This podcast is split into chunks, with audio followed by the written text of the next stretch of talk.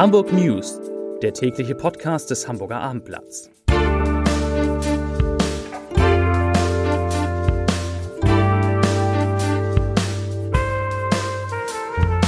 Hallo, moin, moin und herzlich willkommen. Mein Name ist Matthias Iken und ich verrate Ihnen, wieso wir in Fuhlsbüttel bald weniger lange warten müssen, weshalb Häuser billiger werden und warum am Wochenende wo lange Staus drohen.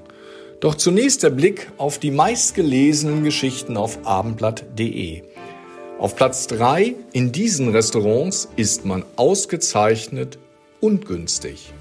Rang 2 Warum hunderte Lauben trotz großer Nachfrage leer stehen. Und Platz 1 29 Millionen Euro, wo das teuerste Haus der Stadt verkauft wurde. Und hier die Nachrichten im Überblick. Die Warteschlangen am Helmut Schmidt Flughafen sollen kürzer werden. Seit heute ist das neue Angebot unter dem Namen Slot and Fly freigeschaltet. Bei dem Service können sich Passagiere kostenlos ein 15-minütiges Zeitfenster reservieren, zu dem sie die Sicherheitskontrolle passieren wollen.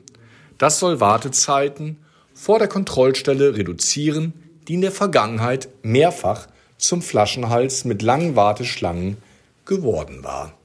Abreisende Passagiere können sich ab 72 Stunden vor ihrem Abflug einen Termin auf der Airport-Webseite buchen. Das ist bis maximal eine Stunde vor dem Start möglich. Das kostenlose Angebot kann von jedem Fluggast unabhängig von der Fluggesellschaft und der Buchungsklasse genutzt werden. Erstmals seit vielen Jahren registriert der LBS Immobilienmarktatlas sinkende Preise für Immobilien. In der Gesamtheit gehen die Preise in Hamburg und im Umland für Einfamilienhäuser und Wohnungen aus dem Bestand um knapp 4% zurück.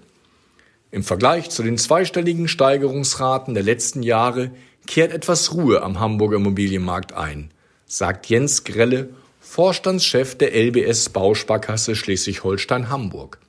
So sanken in Hamburg die durchschnittlichen Preise für gebrauchte Häuser seit Jahresbeginn 2022 um 1,3 Prozent und die Preise für Eigentumswohnungen verringerten sich um 3,7 Prozent.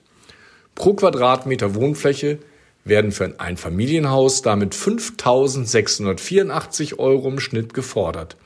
Käufer einer Eigentumswohnung müssten sogar 6.166 Euro pro Quadratmeter bezahlen.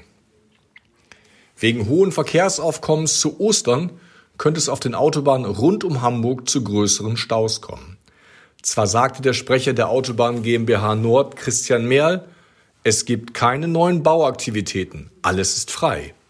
Das Problem werde jedoch die Masse an Fahrzeugen sein, die die langen Baustellen auf der A7 zwischen Heimfeld und Volkspark passieren müssen.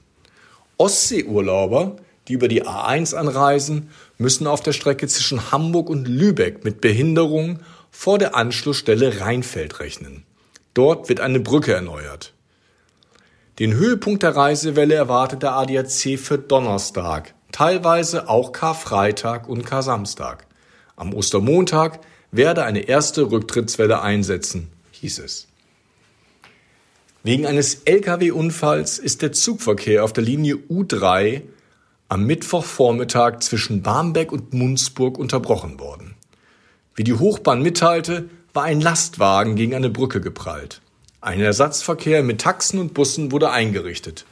Laut Hochbahnsprecher Christoph Kreinbaum ereignete sich der Unfall auf der Straße Vogelweide 41. Ein Kühllaster touchierte eine Unterführung der U-Bahn. Statiker der Hochbahn untersuchten das Bauwerk aus Sicherheitsgründen, konnten aber keine gravierenden Schäden feststellen und gaben Entwarnung.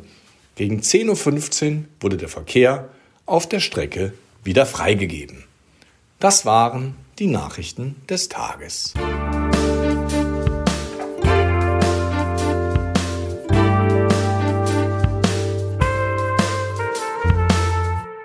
Weitere Podcasts vom Hamburger Abendblatt finden Sie auf abendblatt.de slash podcast.